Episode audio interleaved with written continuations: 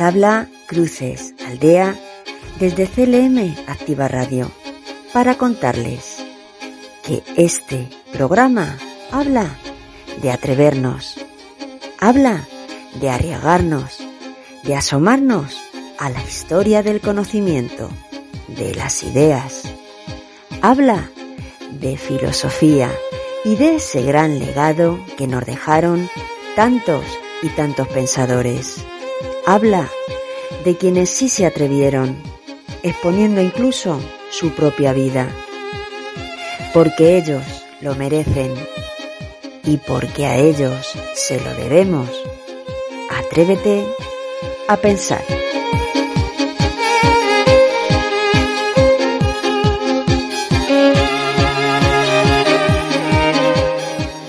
En el programa de hoy continuamos narrando el contexto de Aristóteles, nuestro autor, porque imposible entenderle ignorando los hechos y circunstancias históricas que vivió y que afectaron igualmente a personas muy cercanas, a él allegadas, como Calístenes, su pariente, y también a su sobrino Nicanor.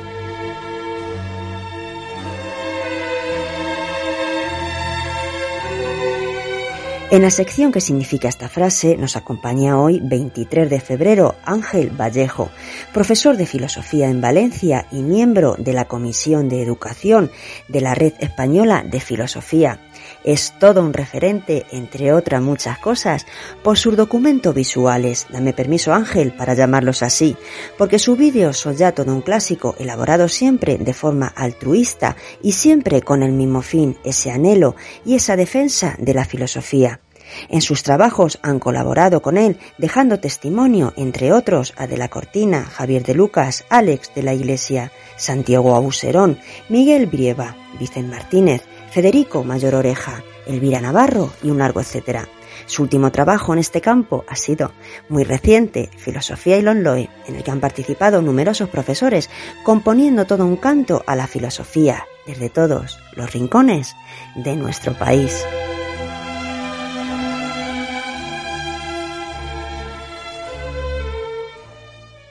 Y ya, sin demorar ni un minuto más, comenzamos.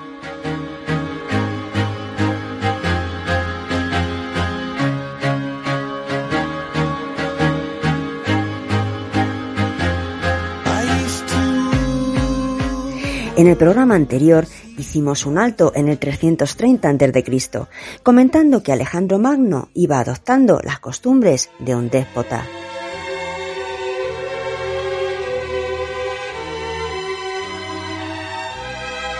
En relación a esto, Calístenes, pariente y discípulo de Aristóteles y que personalmente había sido presentado por este ante el propio Alejandro, se convirtió en su cronista, acompañándolo por sus campañas asiáticas, compartía la opinión aristotélica de la superioridad de las costumbres griegas frente a las bárbaras y no veía como otros tantos cercanos con buenos ojos las nuevas costumbres que iba adquiriendo el Magno, propias como decimos, mucho más de un tirano que de un líder de hombres griegos, de hombres libres.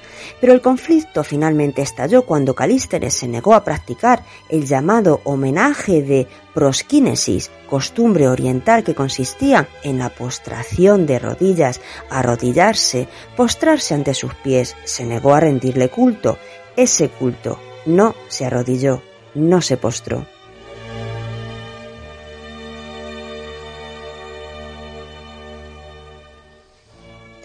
Por ello, en el 327, so pretexto de que Calístenes formaba parte de la conspiración de los pajes, fue acusado de complicidad y ajusticiado. En Diógenes Laercio nos encontramos la siguiente versión. Y cuando ya le pareció a Aristóteles que había estado suficiente tiempo con Alejandro, o, según traducción, luego que le pareció estaba suficientemente instruido Alejandro, regresó a Atenas tras recomendarle a su pariente Calístenes de Olinto, al cual, como hablase al rey con demasiada libertad, con excesiva franqueza y no le obedeciese, lo reprendió, diciendo, Morirás presto, mozo que así hablas. Y sucedió, porque acusado Calístenes de haber conspirado contra Alejandro, fue apresado y llevado públicamente en una jaula de hierro. De piojos y suciedad enfermó hasta que finalmente fue arrojado a un león y así murió.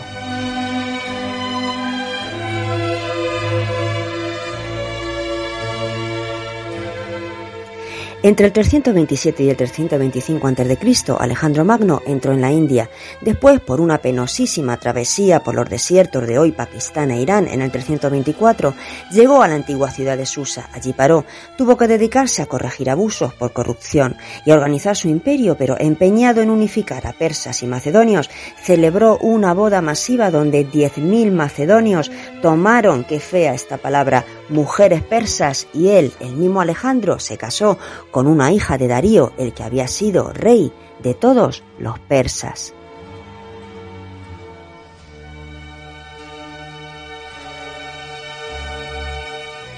Por otra parte, Nicanor, sobrino de Aristóteles y que fue criado por él a la muerte de sus padres, Arimneste, hermana de nuestro autor, y Próxenos, su cuñado, ya aquí nombrados, había seguido también y formaba parte del Estado Mayor de Alejandro Magno. Pues bien, a propósito de todo lo anterior, en este mismo año que estamos contando, en el 324, Alejandro envió a Nicanor a Olimpia, donde se estaban celebrando los Juegos Olímpicos. Precisamente lo mandó para que anunciara a los griegos allí reunidos su pretensión que le rindieran honores de un dios.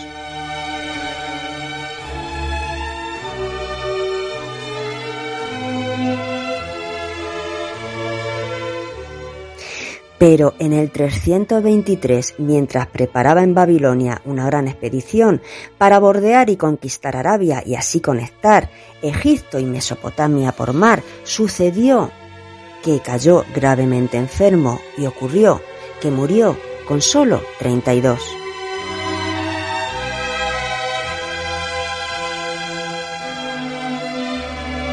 Y desde entonces se desconoce la causa de su fallecimiento.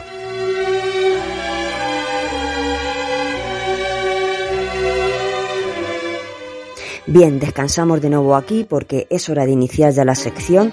¿Qué significa esta frase?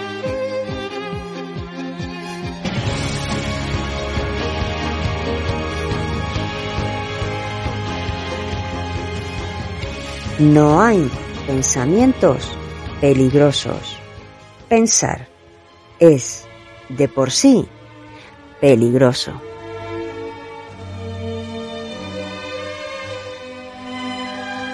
Este, nuestro segundo encuentro con ella, ojalá en el futuro mucho más, encuentros entrañables e inmensos como su obra y como su persona. Repasamos biografía, la biografía de Hannah Arendt.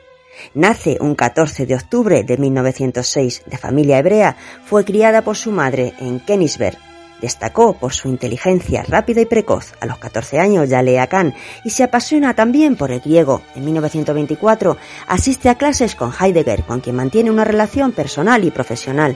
En el 28 tiene su tesis, que se publica un año después, El concepto de amor en San Agustín.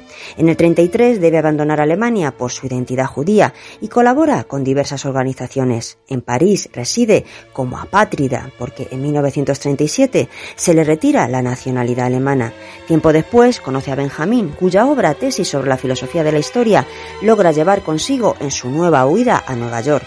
Trabaja allí como periodista, se opone a la idea de Estado de Israel y propone una federación binacional en la que ni los judíos ni los árabes gozarían de un estatuto mayoritario. Tras la Segunda Guerra Mundial, instalada en Estados Unidos, se dedica a la reflexión sobre la filosofía política, pensamientos que plasmará en sus obras los orígenes del totalitarismo, la condición humana, entre el pasado y el futuro, ocho ensayos sobre el pensamiento político, Eichmann en Jerusalén, un estudio sobre la banalidad del mal y sobre la revolución, Hombres en tiempos de oscuridad y sobre la violencia. En el 72 escribe Crisis de la República a propósito de la crisis política que vive Estados Unidos, pero en los últimos años de su vida su interés retorna de nuevo hacia la filosofía.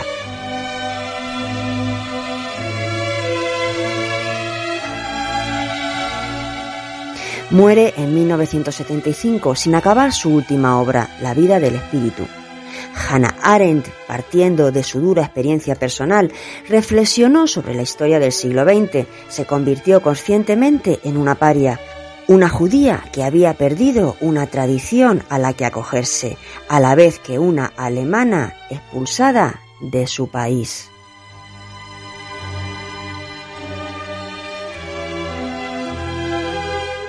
Y hoy aquí, por segunda vez, sacudimos nuestra memoria a través de Ángel Vallejo, que nos traslada de nuevo su mirada, recorriendo una de sus reflexiones. Hoy, repetimos, 23 de febrero en nuestro país, regresamos de nuevo a ella como puente, un pensamiento inmerso en el texto La pluralidad del mundo, porque el totalitarismo busca no la dominación despótica sobre los hombres, sino un sistema en que estos sean superfluos. Escuchamos.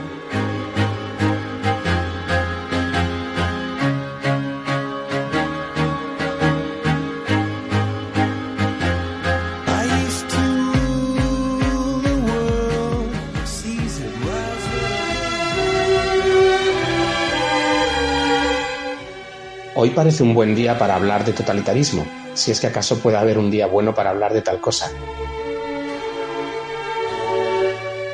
Lo cierto es que si hablamos de totalitarismo, es oportuno referirse a Hannah Arendt, la pensadora que más y mejor lo trató a lo largo de toda su obra y que pasó por varias etapas en su elucidación. La frase que he querido escoger es la siguiente. El totalitarismo busca no la dominación despótica sobre los hombres, sino un sistema en que estos sean superfluos.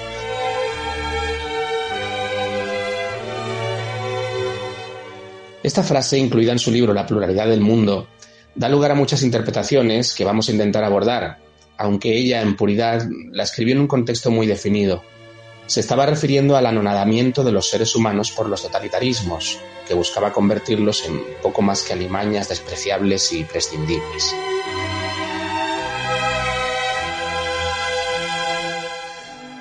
¿Cómo era esto posible? ¿Cómo es posible convertir a los seres humanos en algo así como alimañas? Hacerlo con todos, consentir en que estos colaboren en los fines del totalitarismo. ¿Cómo se puede hacer esto?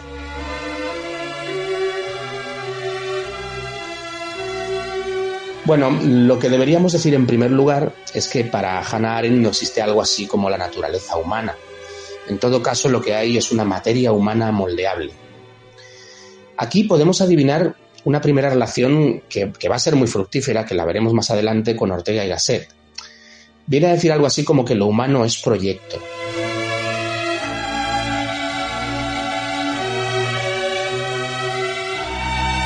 No existe una naturaleza humana como tal, eh, definida, definitiva. Y para entender esto, eh, hay que ver qué es lo que afirma la propia Hannah Arendt unas páginas antes, unas pocas líneas antes de la sentencia que hemos escogido. Dice algo así, algo parecido a lo siguiente. La falacia trágica de las antiguas profecías, ya fueran, vamos a decirlo así, los mitos o las grandes religiones o las grandes utopías, consistía en suponer que existía algo semejante a la naturaleza humana establecida para siempre, en identificar esta naturaleza humana con la historia y en declarar así que la idea de dominación total no era solo inhumana, sino que era irreal o imposible.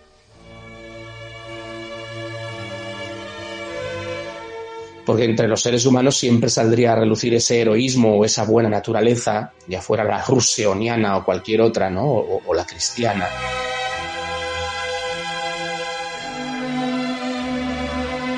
Sin embargo, para Hannah Arendt lo que realmente nos ha enseñado la historia es que el poder del ser humano es tan grande que pueda llegar a ser lo que quiera ser. Y esto, es, esto de nuevo nos entronca un poco con Ortega, ¿no? ¿Eh? Con la idea de proyecto. ¿Qué quiero ser? Yo puedo construir mi propio futuro.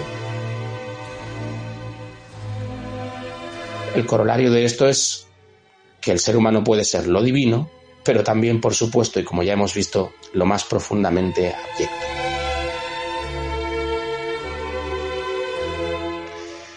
Entonces, ¿qué proyecto busca el totalitarismo para determinada materia humana?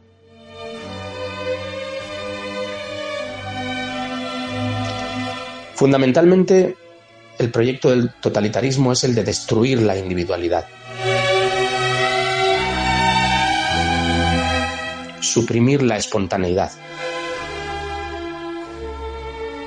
Evitar que el ser humano pueda llegar a pensar y actuar por sí mismo, eliminando para ello la pluralidad.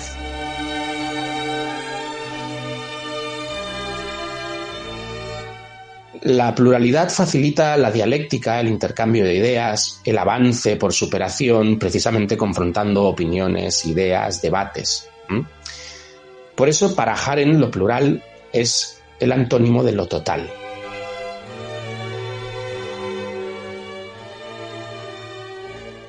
De ahí viene el título de su libro, La pluralidad del mundo, que podríamos sustituir también por la pluralidad en el mundo. Sin esta, sin la pluralidad, el avance o el dinamismo de las sociedades son imposibles.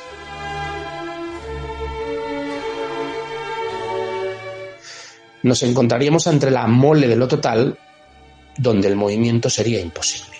El totalitarismo, por tanto, sería, vamos a decirlo así, el establecimiento de ah, un carácter absolutamente inamovible. Por supuesto, también estamos hablando de un movimiento intelectual. Cuando el totalitarismo quiere eliminar el pensamiento, en realidad está intentando eliminar su propia cancelación, su propia autodestrucción.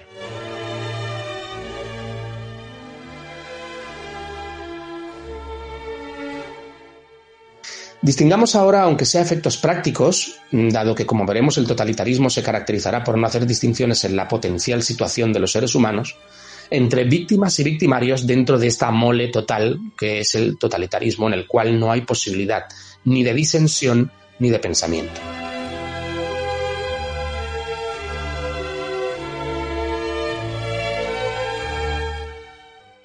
Vayamos primero con las víctimas. Lo que el totalitarismo quiere hacer con las víctimas eh, se muestra claramente en la figura histórica de los campos de concentración. Allí el proyecto total es convertir la materia humana en despojo.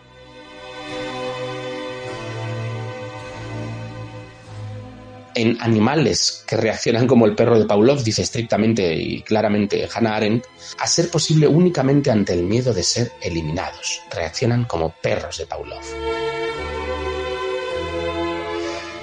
Tal debe ser la arbitrariedad del poder total, que ni siquiera los aliados de este poder pueden estar seguros de que no decida eliminarlos en algún momento. Por eso la frontera entre víctima y victimario es lábil, difusa en el totalitarismo. ¿Mm? Cualquiera puede ser victimario y cualquiera puede ser víctima en determinado momento. Basta ver las purgas estalinistas, por ejemplo, ¿no? O cómo se borraba a los propios aliados de las fotos donde aparecían con Stalin. O cómo las SA al final desaparecieron a manos de las SS eh, en la época del totalitarismo nazi. Pues bien, la superfluidad de los seres humanos en esta condición es la de estar atados a la inanidad, a la producción de la nada bajo condiciones de trabajo agotador. Todo en el lager nazi o en el gulag soviético es absurdo, ridículo incluso, y esa pérdida de sentido del trabajo de los seres humanos produce un tipo de animal hombre al que no cuesta eliminar. Si nada produce material o intelectualmente, ¿a qué conservar a este tipo humano? Si no existe pluralidad, ¿no es acaso sustituible un ser humano por otro? ¿Para qué conservar ciertos especímenes? Bien, vista la cuestión de las víctimas, podríamos hablar de qué aspira el totalitarismo a conseguir de los victimarios, que no lo olvidemos, en cualquier momento pueden pasar a ser víctimas. ¿Quién es el sujeto ideal, la materia prima humana necesaria para conseguir estos objetivos? El hombre masa cuyo concepto muestra la segunda sinergia orteguiana. El hombre desarraigado, atomizado, un trasunto del idiotez griego que no se ocupa de asuntos políticos y que queda al albur de fuerzas que no comprende o no se esfuerza en comprender, porque ha renunciado a pensar en ellas. Para la descripción definitiva de este nuevo tipo humano, del que en sus primeras obras solo hay rudimentos, Arendt obtendría una inspiración en Adolf Eichmann, gracias a quien postularía su famosa idea sobre la banalidad del mal. El mal no puede ser absoluto, porque eso significaría un proyecto consciente que necesitaría de individuos centrados en su consecución, y no hay individuos tales que consideren el mal como un objetivo a lograr plena y conscientemente.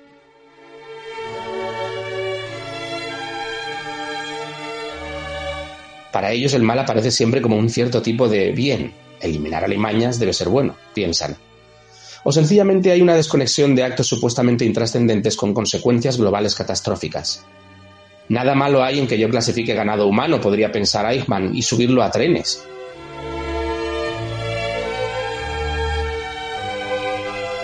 Digamos que el mal es un epifenómeno del vacío, del desorden intelectual, de la inanidad del pensamiento El victimario también produce la nada, moral o intelectualmente hablando. El mal aparece como un bien a ojos del individuo cuando éste desiste de pensar en las consecuencias reales de sus actos, cuando se desconecta de todas sus implicaciones.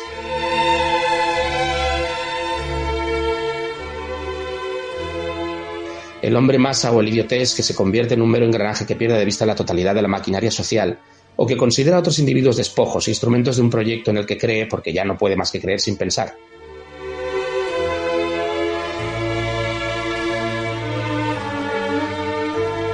El mal es banal porque resulta de la suma del desinterés intelectual y moral del hombre más atomizado, desconectado de sus semejantes y preocupado solo por su supervivencia.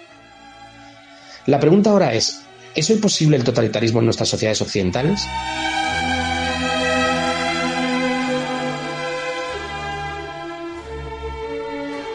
Y digo esto porque es evidente que sí hay totalitarismos en otros rincones del mundo. La cuestión es que si tomamos la afirmación al pie de la letra es difícil afirmarlo. Hoy día no parece que se den todas las condiciones para que lleguemos a un totalitarismo de los del tipo del siglo XX. Sin embargo, muchas de las condiciones de posibilidad se están dando ya.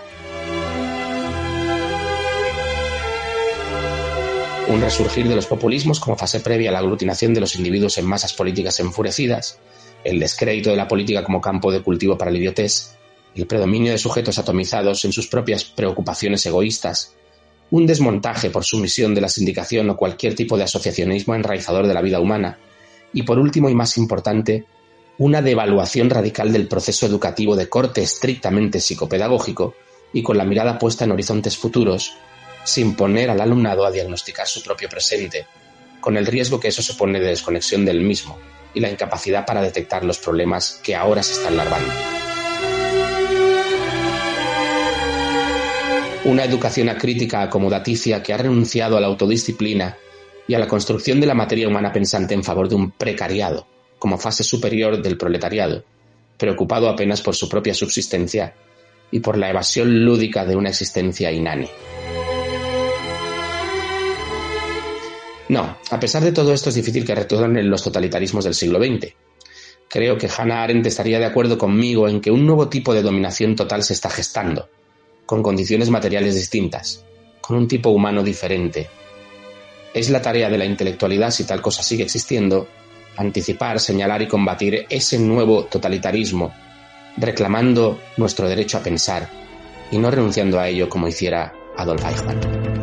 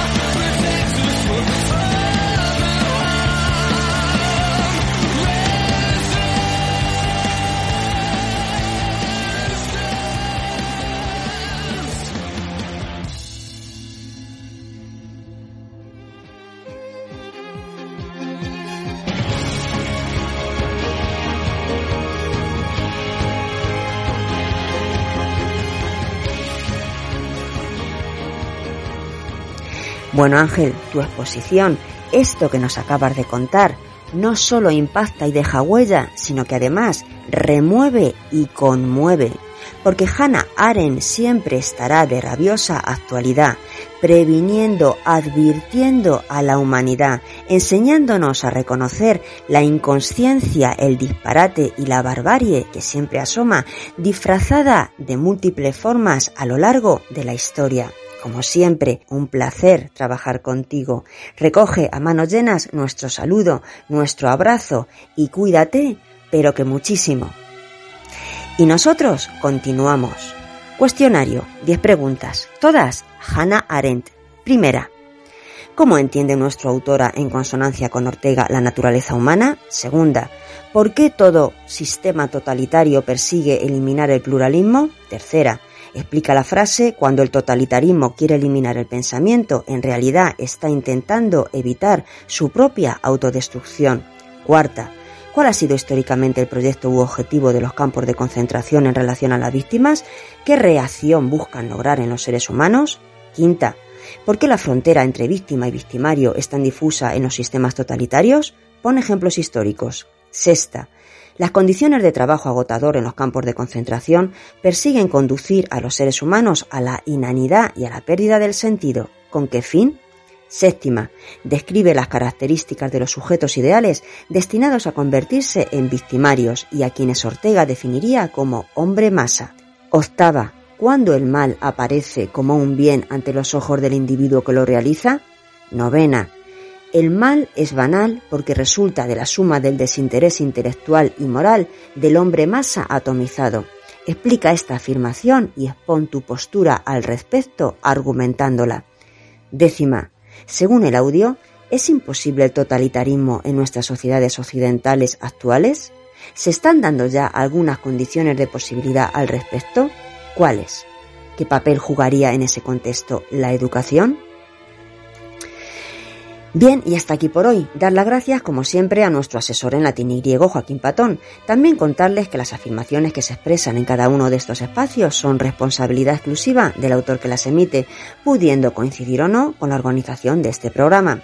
Recuerden que en esta temporada pueden escucharnos miércoles alternos. Próximo programa, miércoles 9 de marzo, a eso de las 12 y 21 horas, domingos a las 13 horas. También, si lo desean, estamos en YouTube, canal Atrévete a Pensar Profes, junto resto de espacios emitidos la pasada temporada. Igualmente disponibles todos los programas en la web de CLM Activa Radio y en las siguientes apps: Spotify, iVoox, iTunes y Google Podcast. Se despide. De todos ustedes, cruces, aldea. Que sean felices.